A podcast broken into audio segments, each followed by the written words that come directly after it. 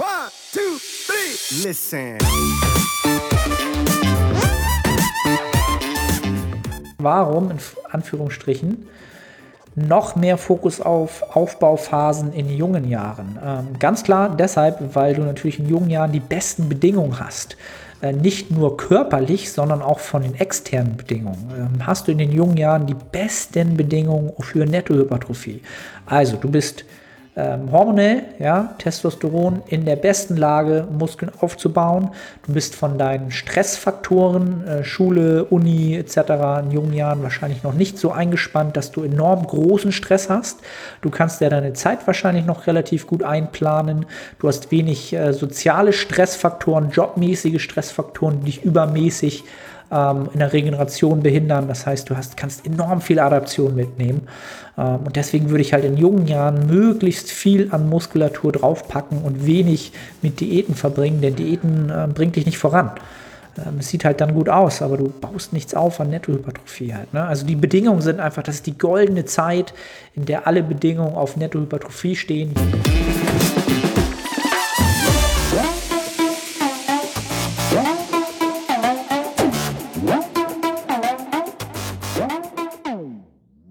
Moin aus Hamburg, willkommen zu The Art of Personal Training. Mein Name ist Arne Otte, der Host dieses Podcastes. Eine weitere QA-Episode. Fragt mich nicht, welche ähm, Episode das jetzt mittlerweile schon ist habt es sicherlich jetzt im, äh, im, Titel gesehen.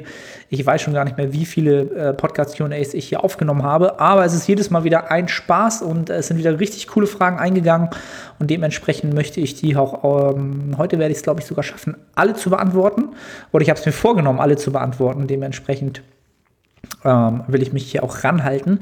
Wie immer gibt es zum Starten ein kurzes Update meinerseits, was bei mir soweit los ist. Ähm, heute ist der erste Tag meines Deloads. Ich habe fünf Wochen jetzt ähm, ja, Trainingsvolumen akkumuliert mit einer entsprechend letzten sehr intensiven, anstrengenden Trainingswoche. Ähm, ich glaube, ich habe es ja auch im, im letzten QA schon mal angemerkt. Ähm, ich bin mittlerweile an, an, dem Punkt angekommen, an dem ich ähm, ja mit meinem Upper, ähm, Quatsch, Upper Lower, beim Push-Pull-Legs, Upper Lower Split, ähm, den ich mit Steve jetzt, glaube ich, schon fast bald, ja nicht ein Jahr, aber ein Dreivierteljahr fahre, entsprechend jetzt so an meine Grenzen komme mit dem, was ich ähm, leisten kann pro Einheit. Das heißt, ich habe jetzt äh, des Öfteren die letzten zwei Wochen ähm, die Unterkörpereinheiten, ähm, wo nach drei, vier Unterkörperübungen nochmal so ein bisschen Oberkörperübungen kommen, ähm, Bauch, Abs, Calves, Oberkörperübung, Calves, perfekt. Was ist los bei EMS? Auf jeden Fall overreached.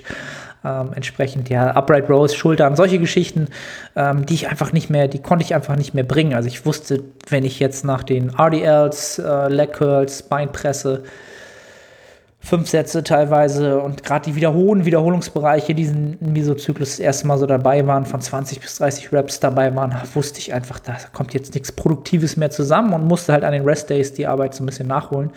Und ähm, das hat mir ganz klar aufgezeigt oder uns aufgezeigt, dass ähm, ja, wir jetzt ein bisschen was an der Strukturierung der Wochenplanung machen müssen.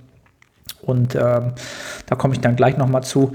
Ähm, ansonsten Trainingszyklus an sich war ähm, enorm anstrengend, ähm, nicht unbedingt physisch, also physisch natürlich auch, war das Ganze nicht, nicht ohne, aber mich hat am meisten, hat das Ganze mental ähm, am meisten an Ermüdung gekostet und das ist die Ermüdung auch relativ schnell hochgegangen und ich habe mal so ein bisschen reflektiert, auch äh, für den Check-in mit Steve, warum ist mir schon so ab Ende der zweiten Woche, Anfang der dritten Woche wirklich ja, also die Readiness, die Lust aufs Training ähm, deutlich, deutlich bergab gegangen. Und ähm, ich habe für mich einfach herausgefunden, dass der Wiederholungsbereich, so 20 bis 30 Wiederholungen, für mich extrem mental fordernd ist. Ähm, das liegt einfach daran, dass ähm, dieser Wiederholungsbereich sehr tricky ist. Ähm, in dem Maße, dass man es sehr schwer hat, wirklich akkurat relative Intensitäten, Reps in Reserve einzuschätzen. Ähm, was ist ein ja, was immer sehr viel Aufwand ist, dass man äh, versucht reinzufühlen, zu überlegen, ah, sind das wirklich, sind das wirklich zwei Reps in Reserve? Eigentlich könnte ich ja noch mehr, äh, wenn ich jetzt noch mal dreimal tief Luft hole und dann, dann wirklich für sich rauszufinden, welche Parameter nehme ich, um fest zu, festzulegen, wann bin ich jetzt sozusagen, ähm, habe ich jetzt die Auslastung erreicht, die ich haben möchte. Das ist äh, für mich immer sehr, sehr anstrengend gewesen, äh, weil ich halt ähm, eher immer mit der Angst daran gegangen bin ähm, und gedacht habe, ich hole nicht das an, an Intensität raus, was ich rausholen könnte. Oder ab, ab dem vierten, fünften Satz schaffe ich es nicht mehr wirklich, zum Beispiel jetzt in der finalen Woche Zero Reps in Reserve, also wirklich alles rauszuholen an der Beinpresse.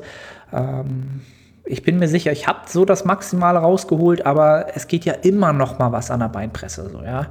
Und ähm, das war für mich extrem mental fordernd, das hat mich extrem ermüdet. Und ähm, die Workouts sind natürlich auch sehr, sehr, sehr lang geworden, ähm, gerade durch so, ein, so fünf Sätze Beinpresse, 20 bis 30 Reps. Da macht man dann schon mal ein bisschen Pause zwischendurch, um halt möglichst effektiv noch die nächsten Sätze ähm, genauso durchzugehen. Und das ist auch so der tricky Part an diesem hohen Wiederholungsbereich dass die Work Capacity halt enorm sinkt. Ja? Man ähm, von 30 auf 26, auf 24, auf 21, auf 18 fällt von den Reps, die man erreicht unter Umständen. Und ähm, da bin ich natürlich gewillt, ruhig mal eine Minute länger Pause zu machen, um diesen, ja, um das so ein bisschen zu kompensieren, zu kontern, ähm, um halt möglichst viel mechanische Last ähm, auch in diesem hohen Wiederholungsbereich raus, reinzuholen. Und was man natürlich auch dazu wissen muss, wenn man in diesen hohen Wiederholungsbereichen arbeitet, dann ähm, ist die mechanische Last natürlich sehr, sehr gering. Ähm, was natürlich dann ähm, das abfordert, dass, dass man natürlich auch die Intensität darüber reinholt, dass man ähm, entsprechend natürlich auch an seine Grenzen geht, um ähm, möglichst genügend Muskelfasern zu rekrutieren und auch einen guten Reiz, einen guten Stimulus zu setzen. Und das natürlich auch immer auch wieder mental und natürlich auch körperlich enorm anstrengend ist. Also das war für mich die größte Erkenntnis des Mesozyklus. 20 bis 30 Reps, weiß ich nicht, ähm, Seitheben oder Waden, kein Thema, aber so eine Geschichte wie Beinpresse, das kostet mich schon einiges an äh, mentaler Überwindung und, und, und Kapazitäten einfach. Ne? Und äh, ja, dementsprechend ähm, ja, haben wir den, ähm, den Plan abgeändert. Ähm, hatten jetzt, oder die Option war, ähm, entweder Upper Lower sechsmal die Woche oder Push Pull Legs, Push Pull Legs. Entschuldige. Entschuldige. Schuldigt. Vielleicht hätte ich mal was trinken sollen vom Podcast. Ähm, und Push-Pull-Legs ist eigentlich das, was jetzt am, am wenigsten enorm eine große Umstellung wäre. Ähm, Upper Lower jetzt ähm, komplett die Woche durchzufahren, dreimal, wäre dann schon enorm anders äh, oder enorm großer, um, eine enorm große Umstellung gewesen. Deswegen werden wir auf Push-Pull-Legs, Push-Pull-Legs umstellen und haben jetzt ähm, dadurch natürlich die Einheiten kürzer. Das war auch etwas, was am Ende wirklich over the top war. Also zwei Stunden, zweieinhalb Stunden, zweieinhalb Stunden plus Einheiten. Ähm, und da geht einfach wirklich die Produktivität dann am Ende wirklich flöten. Und ähm, das, ja, da bin ich nicht der Freund von. Und ähm, dementsprechend haben wir jetzt natürlich dadurch, dass ein Trainingstag mehr pro Woche dazu kommt, ähm, sind die Einheiten nicht mehr so lang, weil man das Gesamtvolumen natürlich besser aufteilen kann.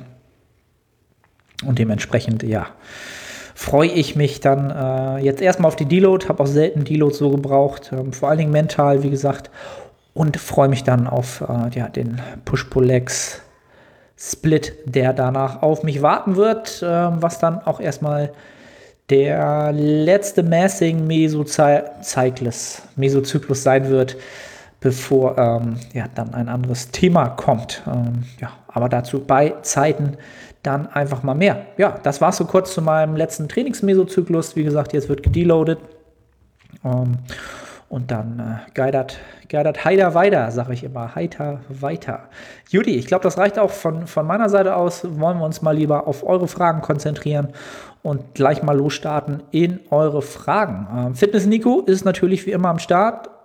Ähm, fragt, hat es Nachteile, bis zu 4 Gramm Protein zu sich zu führen, wenn man es einfach sehr gerne isst? Wie immer, kennt ihr, ich überlege immer erstmal, was könnte die Frage noch bedeuten. Also prinzipiell, ähm, erstmal hat es Nachteile, würde ich nicht sofort sagen. Ähm, was, was ich mir überlegen würde, ist eher, hat es, hat es Vorteile? Welche Vorteile würde es haben, 4 Gramm Protein zu, zu sich zu nehmen? Ähm, klar, wenn man es gerne isst, kein Thema. Wenn du dich so gerne ernährst und das ähm, entsprechend deine Präferenz ist, ist das völlig in Ordnung. Ähm, gäbe es die Frage, die mich als allererstes oder die mir als allererstes im Kopf kam, ist es halt, ist überhaupt ein Bedarf da für 4 Gramm Protein? Könntest du davon in sportlicher Hinsicht, in regenerativer Hinsicht irgendwie profitieren? Und ähm, wenn du nicht, ähm, keine Ahnung, zwei Sessions am Tag, sieben Tage die Woche hast, dann würde mir jetzt vom Bedarf nicht einfallen, warum du 4 Gramm Protein ähm, pro Kilogramm Körpergewicht, entnehme ich mal der Frage, ja, das mal dazu gesagt, bin ich mir ziemlich sicher, zu dir nehmen solltest. Ähm, da hast du einfach den Bedarf nicht. Ähm, am Ende des Tages ist alles das, was an Überbedarf an Protein konsumiert wird, wird halt entsprechend im Körper umgewandelt, ähm, um es halt ähm, eigentlich als Kohlenhydratquelle oder ähnliche Kohlenhydratquelle dann zu nutzen, was den Körper natürlich wieder Energie kostet, was er entsprechend, äh, wo er Aufwendung für hat, ähm, was natürlich, ähm, ja, was er für andere, andere Bereiche, andere Mechanismen, andere Energie ähm, ähm, Austauschmechanismen nutzen könnte. Und das wäre dann in der Hinsicht, wenn man den Kontext oder dieses Szenario hinstellen würde, wäre das sicherlich ein Nachteil.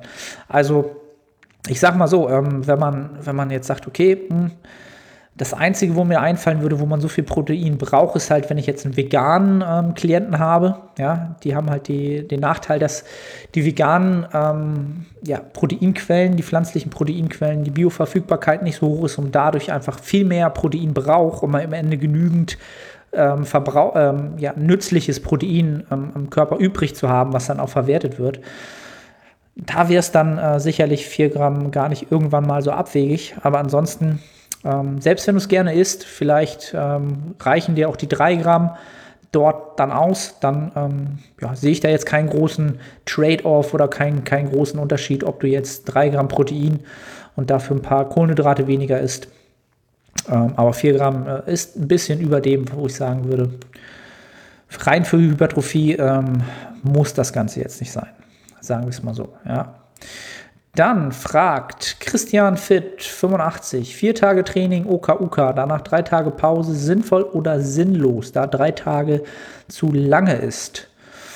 Mm, also die Frage müsste man natürlich so nochmal klären, warum sollte man vier Tage ähm, hintereinander trainieren. Also ich nehme einfach mal an, dass es dir durch externe Bedingungen einfach nicht möglich ist, anders zu trainieren. Sonst würdest du es wahrscheinlich auch nicht machen weil du selbst schon vermutest, dass das Ganze nicht dem Optimum ähm, nahe kommt.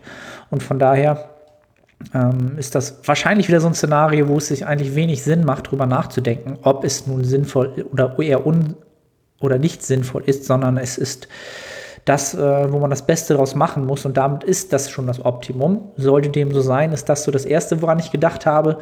Ähm, Ansonsten gibt es da eigentlich gar nichts groß zu deuteln. Klar, wenn du es anders aufteilen könntest, ja, ähm, und mehr Pausentage dazwischen hättest, wäre das für die Regeneration sicherlich besser und auch für die, die Readiness äh, vor einer Trainingseinheit. Ähm, ja, wäre das sicherlich besser, wenn, du, wenn, wenn das gegeben wäre und möglich wäre. Aber wie gesagt, ich gehe davon aus, du kannst es nicht anders lösen. Von daher, ähm, ja, wird sich das Ganze, wenn du das eh konsequent, konstant so lange machst, weil es nicht anders geht, dann wird dein Körper auch an diesen Reiz adaptieren, ob das jetzt das Optimal ist oder nicht. Ja, du hast halt dafür einen viel, viel höheren Bedarf an, an Stimulus und Regeneration, ähm, entsprechend vier Tage lang hintereinander, hast dafür aber auch drei Tage ähm, eine komplette Regeneration. Ja, also auf kurz oder lang. Ähm, wenn man das jetzt zwei Jahre macht, ob das jetzt ein großer Vorteil, Nachteil wäre im optimalen Szenario oder in diesem Szenario, das wage ich dann schon mal wieder sehr, sehr zu bezweifeln. Von daher macht er da nicht zum großen Kopf. Ähm, arbeite mit den Begebenheiten, die dir externe Faktoren halt auferlegen, die du nicht ändern kannst. Und dann wirst du eh das beste Ergebnis für dich rausholen. Dann fragt Ganda Max, okay, der hat gleich vier Fragen in eine quasi verpackt. Mal schauen, wo sie anfängt. Besteht ein Unterschied bei der Körperfettreduktion, wenn man kurzfristig aufgebautes Fett, Monate, Jahre, mit langfristig vorhandenem Jahre, Kindheit vergleicht? Ist langfristigeres, hartnäckigeres, hartnäckiger zu reduzieren oder ist es wahrscheinlich eher subjektiv, da man zu dem Zeitpunkt schon länger diätet? So, ich äh, versuche die Frage nochmal so zusammenzufassen, dass es verständlich ist. Ich glaube, die Frage soll darauf abzielen. Ähm, mm, mm, mm. Also ob man, wenn man jetzt sozusagen in jungen Jahren, ja, also nicht Jahr, Jahre, Jahrzehnte, schon äh, viel Körperfett aufgebaut hat, ja, und ähm, entsprechend jetzt nochmal Körperfett, ähm, ja, kurzfristigeres Körperfett, ja, dazu kommt, was sich später angesammelt hat, als das damalige hartnäckigere Fett ähm, dazu kommt. Ähm, ob da ein Unterschied besteht zu diesen beiden Fettvarianten, glaube ich. Also so würde ich es verstehen. Vielleicht habt ihr es auch beim ersten Mal schon wieder anders verstanden. Ich bin komplett overreached. Äh, Freitagnachmittag seit sechs auf die Beine. Äh, verzeiht mir das wieder. Ähm, also, ich versuche da mal eine, eine, sinnvolle Antwort drauf zu geben auf das, was ich glaube, äh, verstanden zu haben.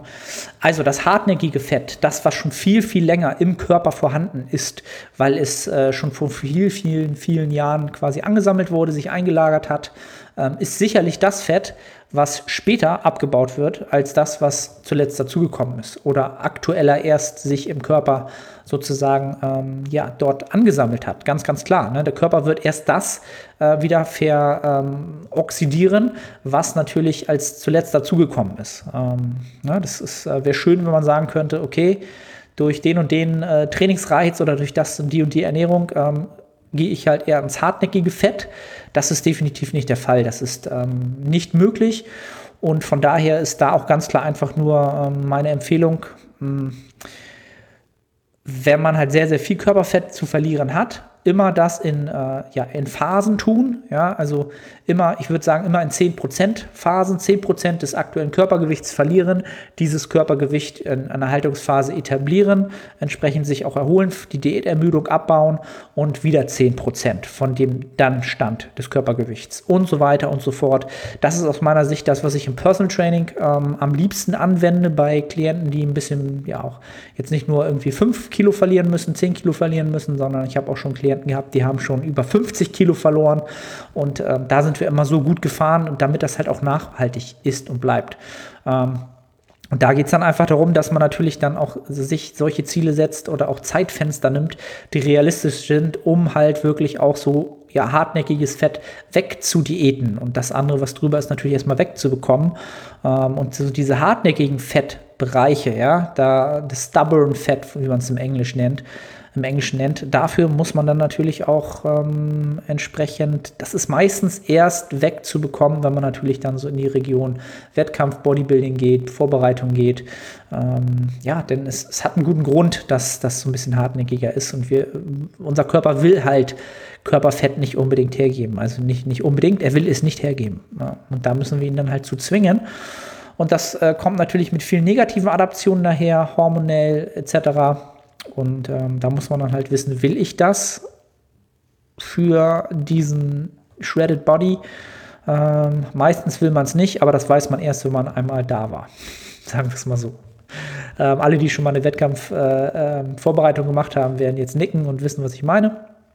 Ähm, aber äh, ich war früher genauso, ähm, sagen wir es mal so, ich wollte unbedingt äh, ja, shredded as hell sein und dachte dann, wird mich äh, wird, werde ich der glücklichste Bodybuilder der Welt sein. Nein, ich bin jetzt der glücklichste Bodybuilder der Welt und ich war, glaube ich, seit äh, Anfang meiner seriösen Trainingskarriere nie, äh, noch nie so in Anführungsstrichen dick wie jetzt. Ja, ähm, habe jetzt die 90 Kilo überschritten, fühle mich pudelwohl, Form ist für mich so in Ordnung, ähm, habe sicherlich über 15 Prozent Körperfett, ähm, aber hey, Training macht Spaß. Es ist, das ist halt Bodybuilding, Nettohypertrophie für mich mittlerweile geworden.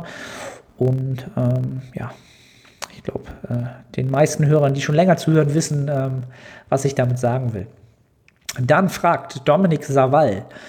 Nach dem Deload heftigen Muskelkater, trotz geringem Volumen und drei Reps in Reserve, ist das möglich? Ja, das ist definitiv möglich. Und ähm, aus dieser Aussage heraus wäre das erste, woran ich denke, halt, dass du wahrscheinlich oder unter Umständen vorher ähm, zu hohe Gewichte benutzt hast ähm, für die entsprechenden Übungen, wo du jetzt Muskelkater vielleicht hast.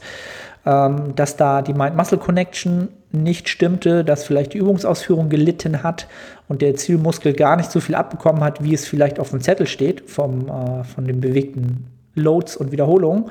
Und jetzt gehst du in den Deload, ähm, reduzierst das Gewicht, das Trainingsvolumen Ähm, und auf einmal kommt es dort an, wo es ankommen soll. Und du hast den Muskelkater des Grauens. Ähm, das wären so meine ersten zwei Gedanken.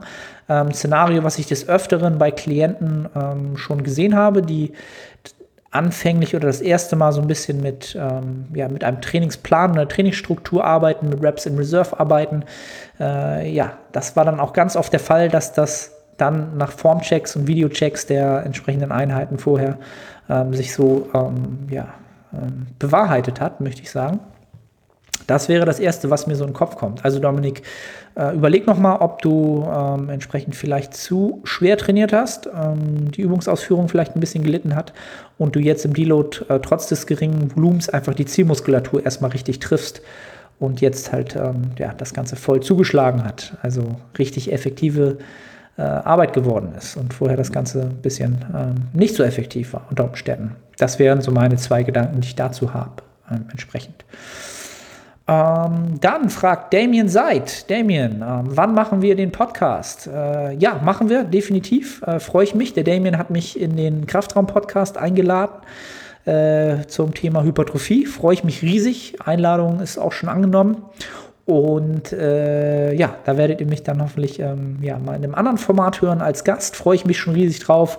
Äh, muss jetzt nur noch einen Termin finden, wann wir beide Zeit haben. Und äh, Damien, falls du es jetzt hier hörst, it will happen soon. Ähm, ja, ich werde mir, werd mir einen Termin suchen und dann machen wir das. Auf jeden Fall freue ich mich schon drauf.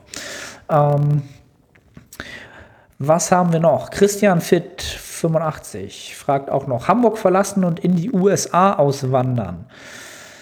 Ähm, lustigerweise habe ich, glaube ich, auch des Öfteren schon erwähnt. Ähm, den Gedanken haben Julia und ich tatsächlich mal gesponnen vor mehreren Jahren. Wir sind ja große USA-Fans, waren schon sehr, sehr oft in den Staaten. Ich glaube, ähm, dieses Jahr werden wir, glaube ich, das zwölfte Mal dort sein.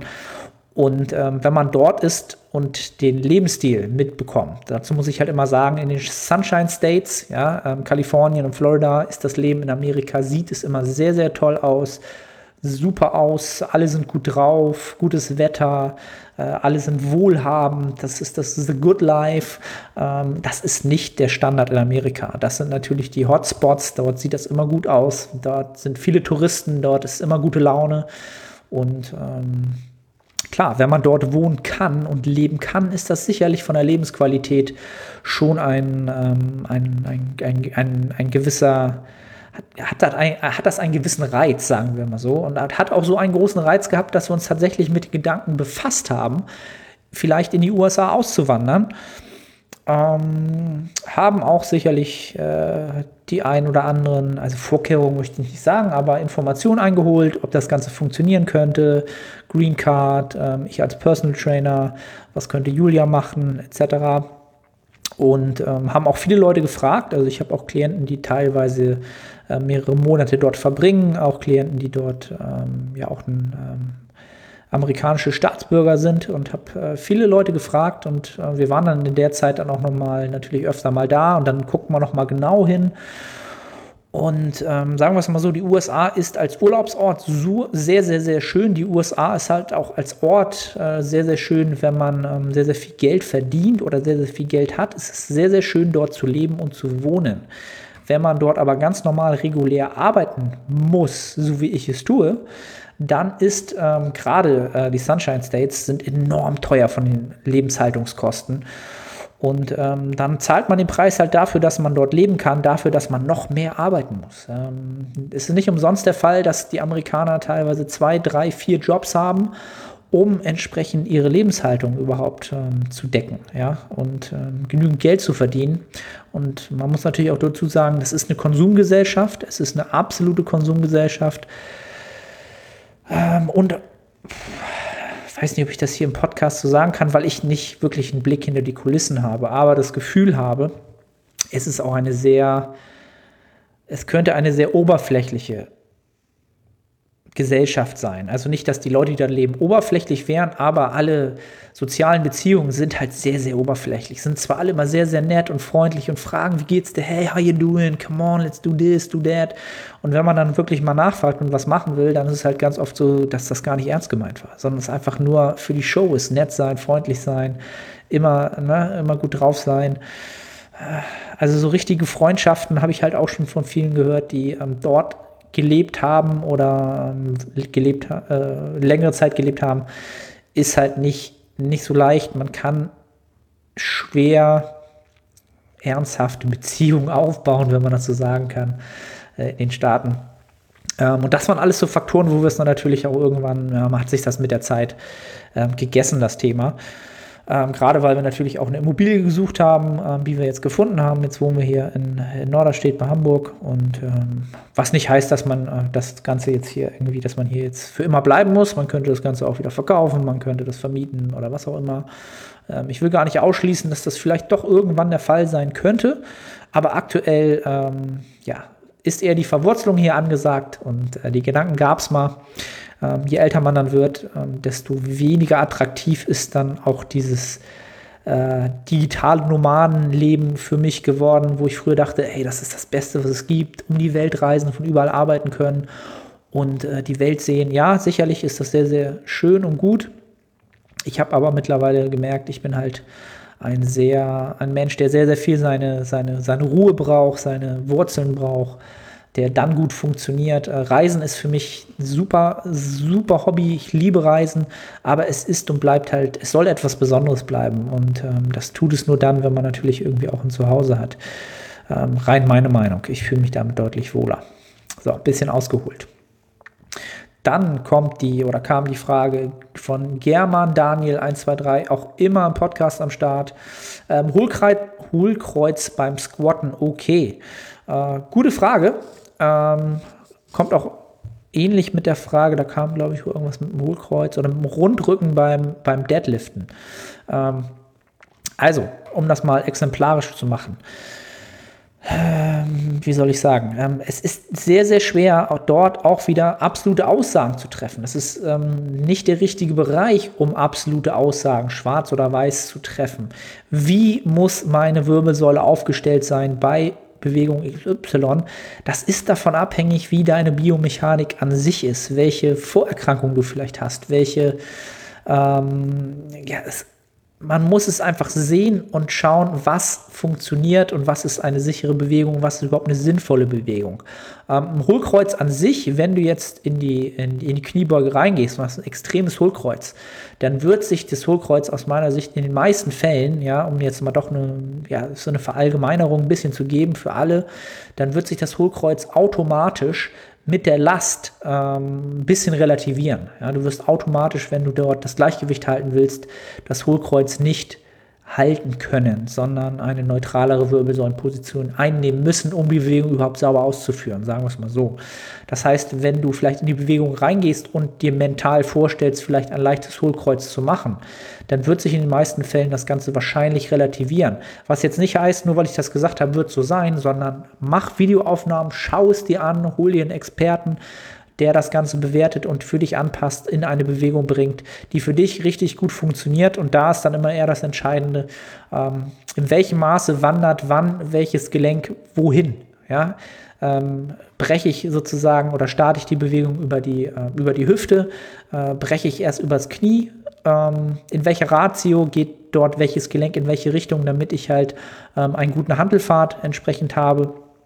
All das ist sehr, sehr individuell und äh, schwer zu beantworten. Ähm, aber ich hoffe, ich habe so ein bisschen äh, Kontext geben können. Das heißt, wenn ich mit einem Klienten ähm, anfange und ähm, erstmal gucke, wie dieser Mensch sich bewegt, dann ähm, merke ich in der Bewegung halt, wie ich das Ganze anpassen muss. Und das wird sich mit der Zeit auch wieder ändern, denn ähm, durch die Bewegung an sich und durch die Last, die er dann beim Kniebeugen bewegen kann, wird sich auch sein, sein, sein Bewegungsumfang wieder ändern. Er wird größer werden durch die mechanische Last, die ihn dazu auffordert, in diesen Bewegungsbereichen Muskulatur auf ähm, verschiedenen Amplituden wieder anzusteuern. Also das beste Beweglichkeitstraining ist in die Bewegung reinzugehen und nicht dehnen und stretchen und diese Sexpistolen-Dinger da und Blackroll-Gedöns und so weiter. Ähm, ja, Das könnt ihr bei Beate Use lassen, oder?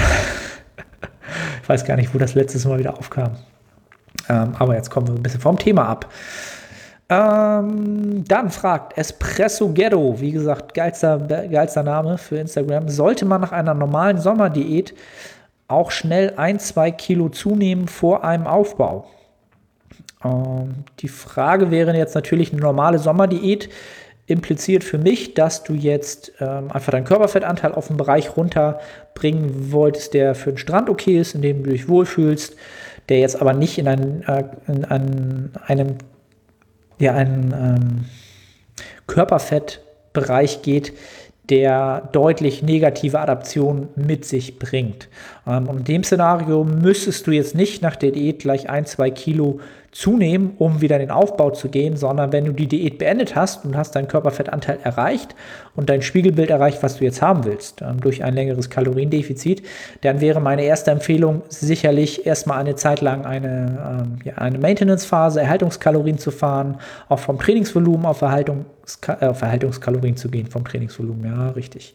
Auf Erhaltungsvolumen, ja, die Anzahl an harten Sätzen pro Woche auf äh, Erhalt zu fahren, die Kalorien auf Erhalt zu fahren um dem Körper einfach erstmal ein bisschen Ruhe zu geben, vielleicht zwei, drei Wochen. Und ähm, ja, dann kannst du eigentlich wieder dann ganz kontrolliert in den Aufbau starten. Ähm, einfach ein, zwei Kilo zuzunehmen, da würdest du dir halt wieder Potenzial nehmen, was du halt äh, deutlich besser nutzen könntest, wenn du es auf längere Zeit verteilst. Ja? Ähm, da kann man ganz grob immer so den Antrieb geben, so sagen wir es mal so, du machst eine kurze Maintenance-Phase, um ähm, entsprechend Diätmüdigkeit auszuschleichen. Wenn du dann wieder in, in, den Kalorienüberschuss gehst, dann wähle diesen Kalorienüberschuss so, dass du zwischen 0,5 und 2 Prozent des Körpergewichts pro Monat zunimmst. Dann hast du eine akkurate ähm, äh, Rate an Gewichtszuwachs, mit der du sicherlich gute Zuwächse machen kannst und nicht zu viel Körperfett einspeicherst, je nachdem, wie dein Stand ist. Äh, wenn du schon fortgeschritten bist, wahrscheinlich ein bisschen geringer. Wenn du nicht so fortgeschritten bist, kann es auch über 2% sein. Äh, meistens aber erst bei Beginnern, wenn dann richtig der Fall. Genau, und dann kannst du dich äh, in den Aufbau begeben. Ähm, schnell zunehmen sollte man dann wirklich nur nach einer Wettkampfdiät um halt möglichst schnell aus diesem Stadium rauszukommen, in dem man äh, viel zu wenig Körperfett hat und ähm, ja, eigentlich die Negativadaption möglichst schnell reversibel machen will. Das heißt, man will wieder in ein Szenario kommen, in dem es einem deutlich besser geht und der Körper einfach besser funktioniert. Dort sollte man dann auch schneller, in schnelleren äh, prozentualen Bereichen zunehmen. Das für den Fall. Dann fragt Sarah Maria, was hast du für dich vom letzten Podcast mitnehmen können? Der letzte Podcast mit Justin Wanning ähm, über die Golden Era und darüber, dass man sicherlich auch mit Bro-Science-Methoden heutzutage ähm, ja, seine Erfolge im, im Hypertrophie-Bereich ähm, haben kann. Also, dass man so für die, die den letzten Podcast nicht gehört haben, ähm, dass man etwa zum Beispiel Methoden anwendet, die jetzt noch nicht durch die Wissenschaft validiert sind, weil es einfach keine Datenlage dazu gibt. Ähm, also ich habe ja den Justin eingeladen, weil ich schon lange oder so ein bisschen so, so ein ähm, Inspirationstief hatte für den Podcast an Gästen. Ähm, ich bin jemand, der gern diese evidenzbasierte ähm, ja, Herangehensweise nutzt, sicherlich für sein Training, für das Training meiner Klienten, für ähm, Handlungen, die ich im Coaching vornehme. Ähm, aber nichtsdestotrotz ist es mir irgendwann dazu, ähm, habe ich so ein bisschen Überdruss daran bekommen und gemerkt, dass das Ganze wie in so einer, in so, in so einer, in so einer e-, Echo Chamber nennt man das im Englischen, dass man in so einer Kammer sitzt und alle sitzen in der gleichen Kammer und das, das Echo schallt halt nur, weil alle das Gleiche sagen. Ähm, was ja nicht verkehrt ist, weil es alles ähm, ja, auf, auf, wissenschaftlicher Basis ist. Ähm, aber wir müssen halt auch wissen, dass die Sportwissenschaft und gerade das Hypertrophie, ähm, die Hypertrophieforschung noch enorm in den Kinderschuhen steckt. Und wenn wir natürlich immer nur das Gleiche machen und immer nur das Gleiche, ähm, ja, sich die gleichen Experten austauschen, und wir noch keine neuen Datenlage haben und noch keine neuen guten Studien haben. Zum Glück sind gerade aktuell sehr, sehr, sehr viele gute Studien in Gange und da freue ich mich auch schon auf die Ergebnisse. Aber bis dahin möchte ich halt, oder ist es für mich halt etwas viel, viel Spannenderes, auch mal zu sehen, was aus der vergangenen Zeit mittlerweile vielleicht validiert werden kann ähm, oder auch einfach nur erstmal nicht auf wissenschaftlicher Basis auf dem Zettel stimmt, sondern ähm, es einfach eine anekdotische, eine beispielhafte ähm, Sichtung ist dessen und dass man sowas einfach ausprobieren kann und es bei bestimmten Individuen sehr, sehr gut funktioniert. Und das hat der Justin halt ähm, äh, einfach mal wiedergegeben, was er so aus der Golden Era ähm, aus, aus, aus dieser Zeit mitgenommen hat und ähm, überlegt hat, warum die Bodybuilder damals so ästhetisch waren und auch immer diesen, diesen besonderen Touch hatten. Jeder hatte so einen individuellen Punkt, so einen individuellen Wow-Effekt. Und jeder hatte auch sicherlich dafür einen Grund, was er halt im Training besonders gemacht hat. Ähm, und dementsprechend fand ich das sehr, sehr spannend. Und ähm, ja, ich werde wahrscheinlich sicherlich ein, zwei Sachen, ähm, mindestens eine Sache werde ich ausprobieren, einfach weil ähm, es mir sonst zu langweilig wird. Ähm, ich habe natürlich mit Steve einen Coach an der Seite und äh, den Großteil des Ganzen, der, der wird auch weiterhin auf evidenzbasierten Maßnahmen stattfinden, aber ich möchte halt trotzdem auch Sachen ausprobieren können. Ähm, und die Geschichte mit den Überzügen, ähm, falls ihr jetzt nicht wisst, worum es geht, hört euch den Podcast an. Einer der ähm, besten Podcasts, ähm, möchte ich sagen, also für mich besten Podcasts, die ich äh, abdrehen durfte mit dem Justin. Hört euch das an. Das Thema Überzüge für den Brustkorb, das werde ich ausprobieren. Ganz klar, habe ich Bock drauf, auch wenn das Ganze jetzt erstmal ähm, rein von der, ähm, sagen wir es mal so, vom, wie, wie, Muskulatur funktioniert, was wir heute wissen, welche Funktionen welcher Muskel wie abdeckt, nicht sonderlich, äh, wie soll ich sagen, ähm, ah, jetzt fehlt mir das Wort wieder, ich habe wieder Wortfindungsschwierigkeiten. Aussichtsreich erscheint, äh, wissenschaftlich gesehen, ähm, ja, möchte ich es trotzdem ausprobieren weil gerade mein Brustbereich natürlich einer der Bereiche ist, ähm, dem, dem, dem, mir am wenigsten gefällt an meinem Körper, wo ich genetisch einfach ähm, nicht gesegnet bin, ähm, wo ich viel Arbeit reinstecke, aber wo ich ähm, einfach noch ein anderes Bild kreieren möchte und das eine Variable ist, die ich so noch nicht ausprobiert habe. Und ähm, ich jahrelang jetzt eigentlich schon natürlich gleiche Übungen nutze, ähm, progressiv. Es wird auch immer besser, die Brust wird ein bisschen besser, immer ganz klar, aber ich möchte noch einfach noch mal Sachen ausprobieren. Und das habe ich aus dem letzten Podcast mitgenommen ich möchte, wenn ich diesen Sport betreibe, mich nicht limitieren durch ähm, ein Etikett, durch, eine, durch ein Produkt, möchte ich fast schon sagen. Ja? Evidenzbasiertes, evidenzbasiert, evidenzbasiertes Coaching, evidenzbasiertes Training, das ist alles schön und gut, aber ich möchte trotzdem dieses Etikett nicht, das soll mich nicht limitieren. Ich möchte trotzdem Sachen ausprobieren. Ähm, das ist das, was ich aus dem äh, Podcast mitgenommen habe. Denn ähm, ja, dieser Sport soll auch Spaß machen. Am Ende des Tages ähm, macht ja jeder sein eigenes, seine eigene, sein eigenes äh, äh, wissenschaftliches Projekt an sich selber tagtäglich und ähm, ja, das möchte ich auch so weiterführen. Das mal so zu der zu dem, was ich als Erkenntnis aus dem letzten Podcast mitgenommen habe. Finde ich eine sehr, sehr gute Frage. Vielen, vielen Dank, Sarah. Ähm, dann fragt Kanan, Kana, Kananduro, äh, fragt, welche genetischen Faktoren würdest du in Bezug auf Bodybuilding zuerst bei dir ändern? Ähm, ja, ganz klar habe ich eben schon gesagt, sicherlich ähm, die genetische Bedingung, dass mein, meine Brust einfach sicherlich durch meine Biomechanik nicht der stärkste Körperteil ist, sagen wir es mal so. Das würde ich wahrscheinlich als erstes ändern. Meine Beine sind sicherlich noch schwächer als meine Brust, was auch dadurch bedingt ist, dass ich halt sehr, sehr lange Knochenlänge habe und da natürlich nicht so ein fleischiges, so eine fleischiges Quads, äh, Quads habe. Ähm, aber da bin ich auf einem guten Wege. Da bin ich auch erstmal sehr, sehr zufrieden mit der äh, jetzigen Off-Season-Entwicklung. Die letzten anderthalb, zwei Jahre ist da gut was dazugekommen. Ähm, aber die Brust würde ich trotzdem eher, ähm, würde ich erst ändern, wenn ich halt irgendwie darüber ähm, ja, die Macht hätte, was ich eh nicht habe. Aber ich habe die Macht darüber, äh, entsprechend Sachen auszuprobieren, zu können und Anpassungen vorzunehmen und das werde ich tun. Ähm, aber eine sehr, sehr coole Frage. Also definitiv meine äh, Chest Genetics, die würde ich äh, tauschen gegen. Mm, mm, was habe ich denn? Also Arme sind immer gut, da mache ich aber auch gar nicht so viel für. Würde ich, würde ich das tauschen gegen die Brust?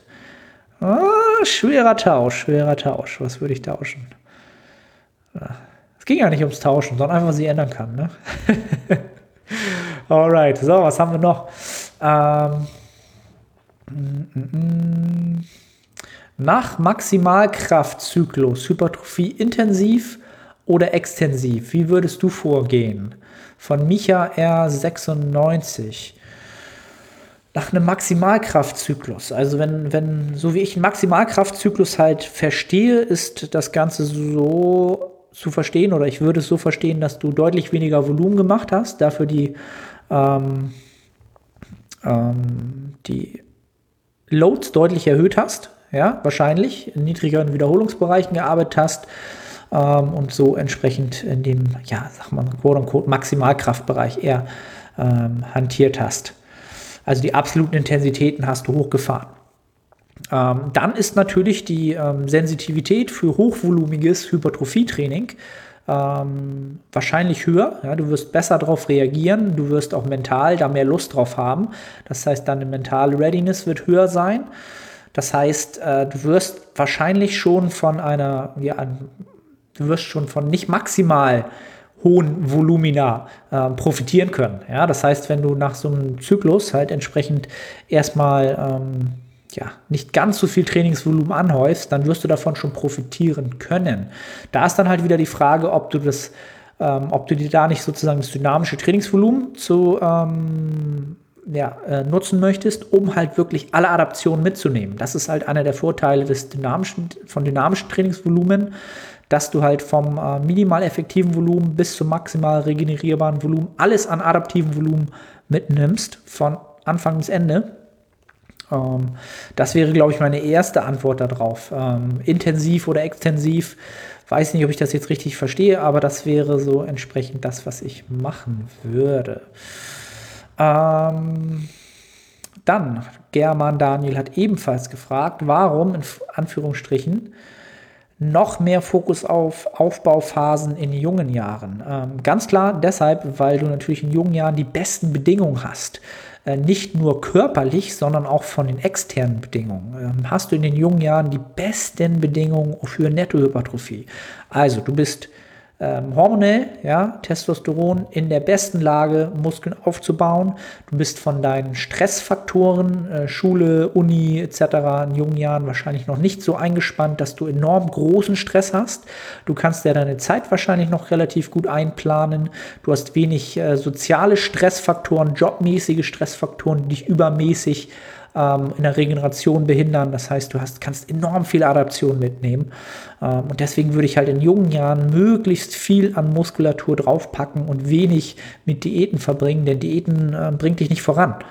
Ähm, es sieht halt dann gut aus, aber du baust nichts auf an Nettohypertrophie halt. Ne? Also die Bedingungen sind einfach, das ist die goldene Zeit, in der alle Bedingungen auf Nettohypertrophie stehen. Je älter wir werden, und lasst es mir von mir gesagt sein, desto schwerer wird's. Ja? Ihr werdet immer mehr äh, beruflich mehr zu tun haben ähm, auch äh, sozial mehr zu tun haben, ähm, familiär mehr zu tun haben. Äh, unter Umständen kommen dann Kinder, beruflich werdet ihr ähm, immer mehr gefordert sein. Ihr macht vielleicht ähm, ja, äh, eine Beförderung oder ihr seid selbstständig und habt immer mehr zu tun.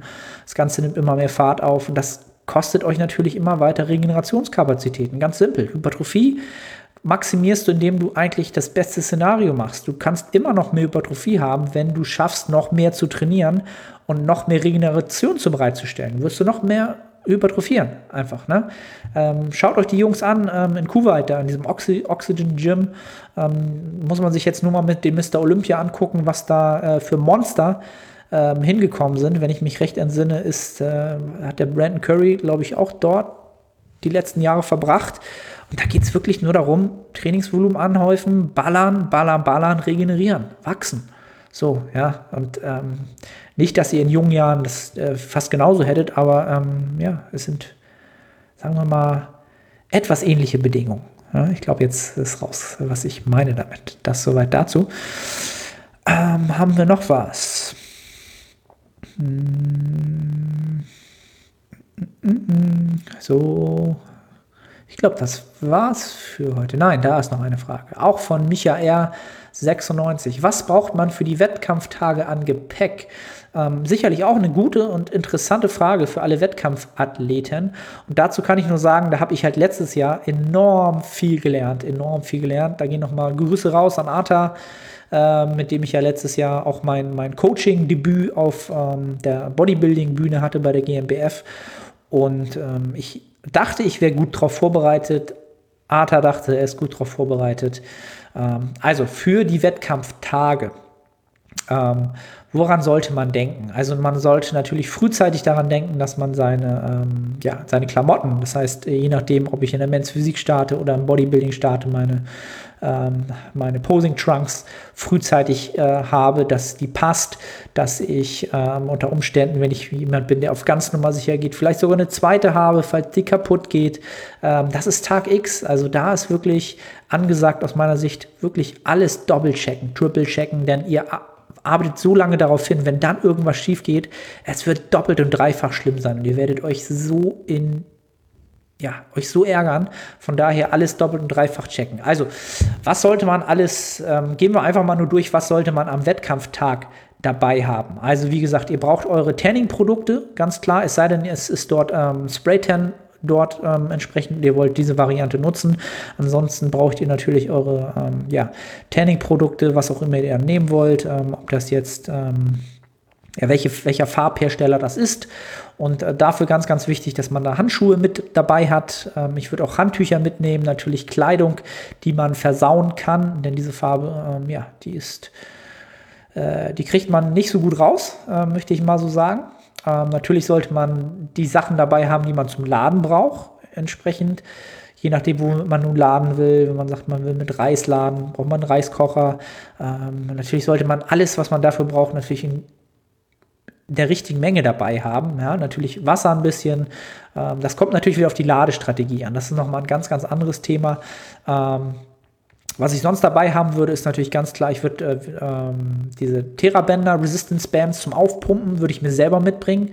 Ähm, sicherlich ist bei vielen ähm, Wettkämpfen ist hinter der Bühne was zum Aufpumpen da. Es sind Hanteln da, aber im Eifer des Gefechts, ja, ist es oftmals dann so, dass natürlich alle sich aufpumpen wollen und dann ist gerade das nicht da, was man haben will und dann hat man die Hantel nicht und dann, also bringt euer Pump Equipment selber mit, dann habt ihr es immer zur Hand, es ist euers, ihr müsst euch mit niemandem äh, drum bitten, kann ich da jetzt ran, hier ran, alle sind aufgeregt, diesen Stressfaktor solltet ihr euch nehmen. Also nimmt das alles selber mit.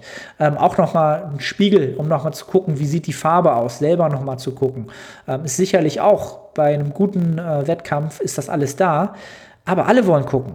Ähm, lasst, überlasst nichts dem Zufall. Bringt unter Umständen einen eigenen Spiegel mit. Ähm, ja, selbst solche Geschichten halt. Ne? Ganz, ganz wichtig, die Posing-Musik, ähm, inklusive einer zweiten Kopie. Ja, äh, wie oft habe ich es schon gesehen auf Bühnen, dass ähm, entsprechend die Musik, Musik wurde eingereicht, auf einmal war sie nicht mehr da. Du stehst da und äh, es ist dein Moment, du hast dich ein halbes Jahr noch länger darauf vorbereitet und die Musik ist nicht da. Das ist das Schlimmste. Hab immer jemanden im Publikum zur Hand, der eine zweite Kopie hat ähm, deiner Musik, der die kurz abgeben kann, damit du auf der Bühne rocken kannst. Wirklich. Ganz, ganz, ganz, ganz, ganz, ganz wichtig. Ja. Dann natürlich ähm, ja, dein Telefon, ähm, Ladegerät. Ähm, hinter der Bühne äh, muss man oft warten, je nachdem, wie auch dort die ähm, Organisation des Ganzen ist. Äh, ich würde mir warme Kleidung mitnehmen. Äh, bei dem Körperfettanteil äh, wird einem schnell kalt. Hinter der Bühne ist es oftmals kalt. Man sitzt nur auf dem Boden. Ähm, dann vielleicht ein paar Campingstühle, Decken ähm, wirklich, dass man sich da ein bisschen gemütlich machen kann, häuslich einrichten kann. Ähm, alle, alle, die schon mal hinter einer Bodybuilding-Bühne waren, wissen, wie das da aussieht. Es riecht nach Reiswaffeln, nach, äh, nach Protan und äh, ja, nach, ja, einfach nach Bodybuilding. Ähm, ja, habe ich sonst fast vergessen. Ähm, ansonsten würde ich äh, empfehlen, ansonsten kann ich auch empfehlen, ähm, ähm, das Buch äh, von Cliff Wilson und Peter Fitchen. Wie heißt es? The Complete Contest Preparation Handbook heißt es, glaube ich. Ähm, Habe ich auch gelesen. Dort gibt es noch mal eine ganze Liste und auch wirklich mal ähm, eine super, super Übersicht, was man alles mitnehmen sollte, wenn man in welcher Klasse ist. Allgemein sehr, sehr umfangreiches, ausführliches Buch, ähm, wo alles drinsteht, was man wissen muss, wenn man ähm, ja, äh, den Weg auf die Bühne sucht, entsprechend. Ja. Das soweit dazu. Also, Micha, solltest du äh, bald starten, wünsche ich dir alles Gute. Ich glaube, du hattest auch schon geschrieben, ähm, hattest mir auch mal was anderes geschrieben. Ähm, ja, vielleicht sieht man sich auf der GmbF, solltest du dort starten, drück dir die Daumen. Und ähm, ansonsten war es das, glaube ich, auch für heute. Mehr Fragen habe ich gar nicht rausgescreenshottet. Ähm, ja, that's it. Heute mal 50 Minuten, locker knockig, knockig, locker flockig. Äh, die Fragen beantwortet. Wie gesagt, wenn euch das Ganze gefallen hat, ich freue mich, wie gesagt, jedes Mal, wenn ihr das Ganze screenshottet, markiert mich gerne in der Instagram Story. Ähm, freue mich natürlich auch über jedes Review bei iTunes und ähm, teilt das Ganze, wenn euch das gefallen hat, mit den Menschen, wo ihr meint, die könnten auch von diesen Fragen profitieren. Und äh, ja, vielen Dank fürs Zuhören, wenn ihr es bis hierher geschafft habt, alles mitzunehmen. Respekt, vielen, vielen Dank und äh, wir schnacken und hören uns im nächsten Podcast. Bis dann. Ciao, ciao.